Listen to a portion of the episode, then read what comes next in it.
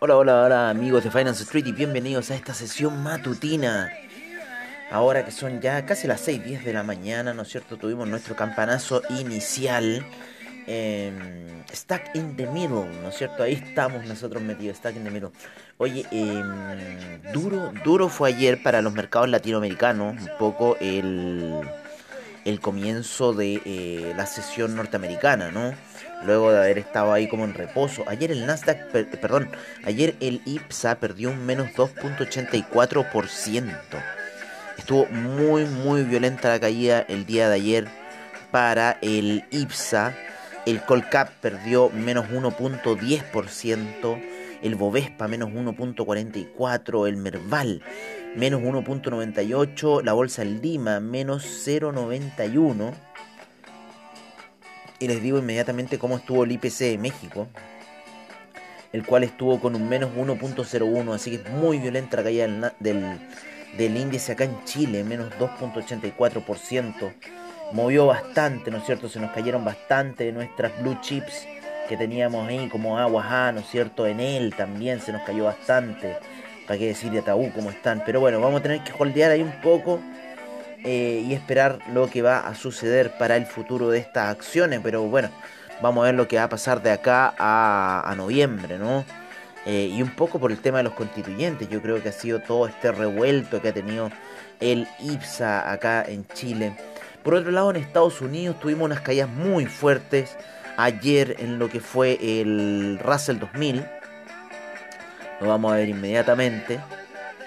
Vamos a irnos a, los major índices para así tener un poco la eh, situación que ocurrió ayer. El Dow Jones cayó menos 0,60%, el SIP un menos 0,20%, luego de un bajón que se pagaron muy grande al inicio del campanazo de Wall Street. El Russell 2000 fue el que más perdió ayer con un menos 1.21%. ¿Se acuerdan? Estábamos con un 5 punto y algo por ciento de VIX. Ayudó mucho esa caída ayer. No sé, fue toma de ganancia que hicieron. Y el Nasdaq fue el más sobresaliente de todos, subiendo un 0,17%. Y eh, sin embargo, ya en los futuros ya va en los 14.800 el Nasdaq. Así que muy potente. El spot está en los eh, 14.600. Así que muy fuerte se movió ayer el Nasdaq. Vamos a ir a lo que está pasando en este minuto en Europa. Eh, en este minuto en Europa está la bolsa positiva con un 0,70 el DAX, 0,63 el FTSE inglés, 0,01 el CAC, el Eurostock 50 en 0,35, el IBEX con un menos 0,05%, la bolsa de Milán 0,35%, la bolsa suiza 0,39%, la bolsa en Austria un 0,47% a esta hora de la mañana. Eh, el índice en Tel Aviv un 0.28% y el Tatabull Al Share un eh, menos 0.42% a esta hora de la mañana. No me está respondiendo Spotify. Ahí respondió.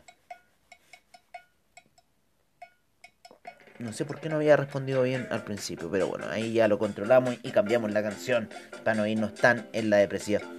El Tadabul al share en menos 0,43%, como les digo, a esta hora de la mañana. Eh, los índices en Asia estuvieron con el Nikkei cayendo fuerte, un menos 0,96%. Se está recuperando a esta hora de la mañana en los futuros. El índice australiano 0,90% al alza. El neozelandés 0,68%. El Shanghai recuperándose de la caída del otro día a 0,66% al alza, 1.86 el Shenzhen, China 50, 0.56 también en gráficos daily se ve algo de recuperación, parece que esa media de 200 va a servir de algo. El Hang Seng menos 0.68, Taiwan Weighted menos 0.35, el Kospi menos 0.60 y el Nifty con eh, 0.39% de alza hasta hora de la mañana. Otro gran vedette que fue ayer fue el petróleo. ¿Se acuerdan que estuvimos hablando de él en algún minuto de la mañana? Estuvimos hablando del petróleo y lo vamos a analizar. Creo que estábamos cuando estábamos haciendo el podcast, vamos a decirlo inmediatamente.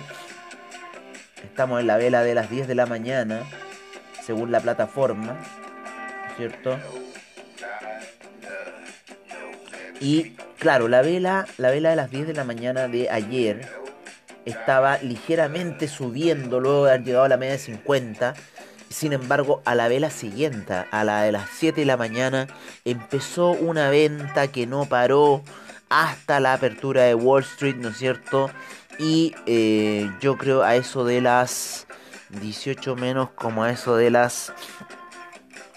Eh, hoy se me... A eso de las 2 de la tarde, recién empezó a dar señales el Nasdaq de alza.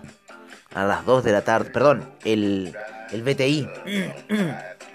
Haciendo un pequeño partido alcista. Después en la noche tuvo un pequeño descenso, ¿no es cierto? Hasta los niveles de 73,16 para luego empezar compras a eso de las 10 de la noche para llegar hasta los niveles que están en este minuto de 74,69, llegando a la media de 50 periodos. Gran caída tuvo el petróleo ayer desde los 76,75 hasta los 73,78, o sea, se cayó más de 3 dólares en esa super venta que tuvo ayer el petróleo, porque no, era, era además, ya van a empezar, ¿no es cierto?, estas oscilaciones, ¿no?, del petróleo, empezar a nivelarse un poco con respecto a esta gran alza que ha tenido. Yo creo que esta alza, gran alza que ha tenido el petróleo se ha debido primero a lo que pasó el año pasado, que el petróleo se fue a cero, con lo cual muchas empresas se fueron en quiebra. Muchas empresas se fueron en quiebra con ese petróleo de cero y no sé, quizás no estarán dando la demanda suficiente que está ocurriendo en este minuto. ¿no? Los vuelos siguen, ¿no es cierto? La gente se está moviendo, las vacunas están en cierta forma eh, ayudando a la movilidad, ayudando a la reapertura. También otra cosa que veíamos era que quizás muchos de los empleos informales, ¿no es cierto?, que se dan como Uber, como Rappi, como, eh, no sé, Corner Shop, todo eso que se está dando hoy día debido a eh, los temas de la pandemia, en cierta forma están alejando ¿no? a toda esa formalidad que tenían que ser los empleadores de rellenar las planillas eh, con el, ¿cómo se llama? Em, la presentación de eh, los pagos a los, a los seguros, ¿no? en este caso en Chile sería la AFP, al seguro médico, todas esas cosas se han obviado en este minuto y eso es un fuerte referente para los economistas, ¿no? Para los que están ahí viendo los números, de que, oye, sí, este está imponiendo, este no está imponiendo y con eso ellos se hacen una película de la situación. Así que interesante lo que ocurre. Interesante también lo que ocurre en el petróleo. Interesante también lo que ocurre en el petróleo, porque es un caso muy similar a lo del Bitcoin, ¿no? que la gente está ahí en euforia ahora y hay que comprar petróleo y de repente esas son las ventas del petróleo. Así que hay que tenerle un ojo y hay que ver lo que puede seguir sucediendo. También hubieron muchos movimientos en los metales preciosos el día de ayer, ¿no es cierto? Principalmente en la plata, en el oro, en el cobre, en el platino, que empezaron esa sesión de Wall Street, pero de manera muy violenta. O sea, lo empezaron, como les digo, en la vela de las 7 de la mañana, 8 de la mañana. Empezaron super ventas en el platino, empezaron super ventas en el cobre, en la plata, ¿no es cierto? En el oro, y que después se trasladaron a la apertura de Wall Street. Así que estuvo muy, muy violento el día de ayer en lo que fue también los metales preciosos, en lo que fueron los commodities, el café, vamos a ver cómo estuvo el café, violenta caída del café que viene arrastrando ya desde el día, eh, desde inicios de julio, ¿no es cierto? Finales de julio, que llegó a los 163, ¿se acuerdan? Y ya está a niveles de 150, rompió todas las medias móviles en gráficos de una hora, así que vamos a verlo daily. Claro, está ahí apoyándose, tratando de salvar en la media de 50, sin embargo, hay un giro ya por parte de la media de 20 periodos y yo creo que vamos a ir a buscar esa media de 200 periodos a niveles de 128 para el café. Así que creo que estamos ya en un ciclo bajista para el café. Así que interesante lo que está ocurriendo en los commodities. Es así como nos vamos a ir a los números de los commodities a esta hora de la mañana. 74,61 el petróleo con un 1.70% de alza. El Brent 75,63 con un 1.48% de alza. El gas natural un 1.51% de alza. Sigue subiendo el gas natural como loco. La gasolina 1.18. El petróleo para calefacción 1.85. Siguen subiendo estos dos. La nafta menos 1.47, 0.45 el propano, el uranio sin variaciones, menos 2.51 el metanol. En metales preciosos nos vamos con el oro en 1807 con un 0,59% de alza. La plata 26,40, 1,02% de alza. El platino 1094 con un 0,30% de alza a esta hora de la mañana. Em, en metales industriales y otros tenemos al cobre, ¿no es cierto?, con un 1.94% de alza a esta hora, a 4.34 llega. El carbón menos 2.94, el acero menos 2.06, el hierro 0.45.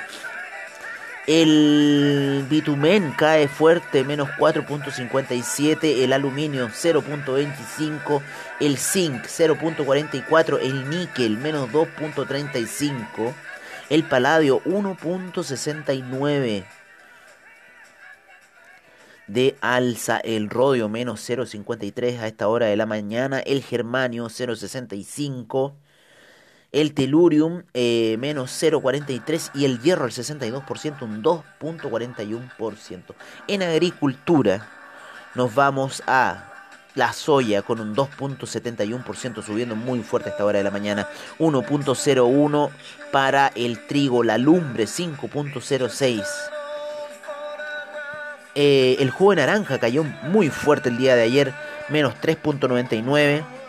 El café menos 3.43 el arroz 2.56% de alza, menos 6.21 para la avena, el azúcar 0.67% y el maíz 0.46%. Así se encuentran un poco los commodities de agricultura a esta hora de la mañana.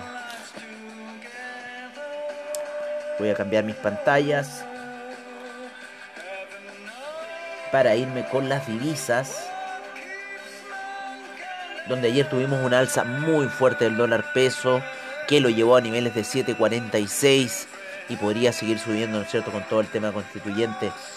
El dólar index ahí tuvo un alza ayer, ¿no es cierto? Llegó a la media de 50 periodos gráficos de 4 horas y se disparó hasta niveles de 92,50 que se encuentra ahora. Nosotros pusimos otra nueva venta a niveles de 92,16. Tenemos una muy abajo a niveles de los 89. Así que bueno, vamos a esperar a arrastrarnos con esa venta.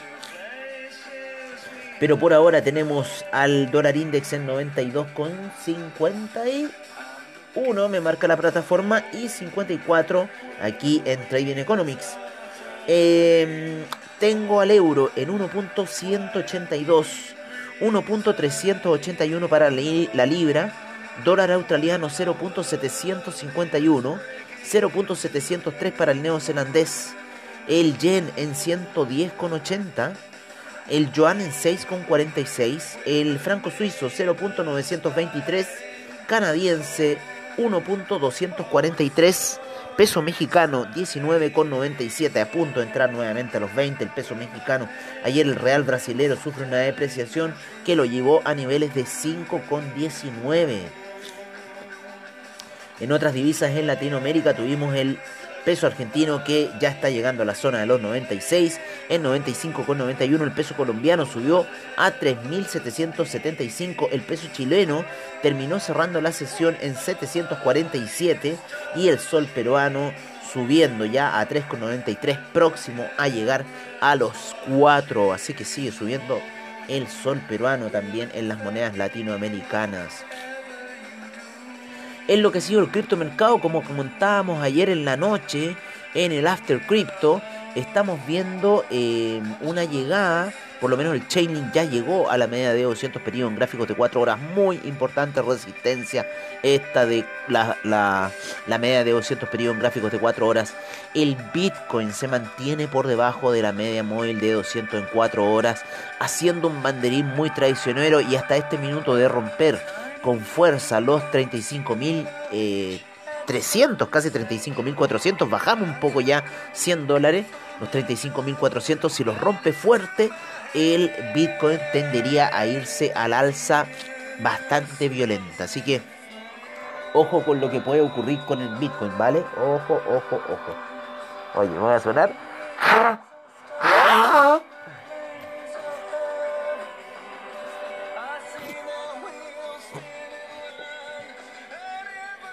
Pero el estocástico del Bitcoin está hacia el alcista. ¿eh? Alcista el estocástico del Bitcoin. El estocástico del, del Chainlink está bajista. Ayer había una divergencia. Ha habido mucho movimiento en los smart contracts. Entonces tenemos a Chainlink, a Uniswap. Uniswap se ha disparado. El Kusama, el Polkadot. Eh, todas esas monedas que derivan, ¿no es cierto?, de los smart contracts se han eh, disparado. Em, vamos a verlo un poco en el portafolio, como decíamos ayer en el After Crypto. Eh, el Binance, el Binance Coin también se ha disparado. Binance Coin ya se encuentra en 330, subiendo muy fuerte. El Polkadot, como les decía, el Uniswap ha subido muy fuerte. Chainlink lo está alcanzando. El Solana no se ha mantenido ahí, Solana se ha mantenido, pero Chainlink ha subido fuerte. Eh, DAI está con un movimiento violento al alza. El DAI, eso que es un stablecoin, está en 1,04 el DAI. El AVE se ha movido muy, muy fuerte la AVE el día de ayer. El Algorand también ha subido, no sé si pertenece a los smart contracts. Kusama, como hablábamos, Kusama. El IOTA está subiendo fuerte, tampoco sé si pertenece a smart contracts, pero parece que este movimiento les está afectando a esta hora ya de la mañana. Pero había ese movimiento alcista y en el mercado del NFT, ¿para qué hablar cómo ha subido ese mercado? En cierta forma, eh, Teta Network, algunas de las eh, Ecomi, ¿no? Han subido bastante. Así que por ahora tenemos por parte de CoinGecko 8.396 monedas a punto, de 8.400 monedas, 479 exchanges, 1.518.000 millones, 2.6% de alza, 90.000 millones en volumen transado, bastante bajito, 42.8 la preponderancia de Bitcoin y 18.2 la de Ethereum. Estamos en 30 GWay.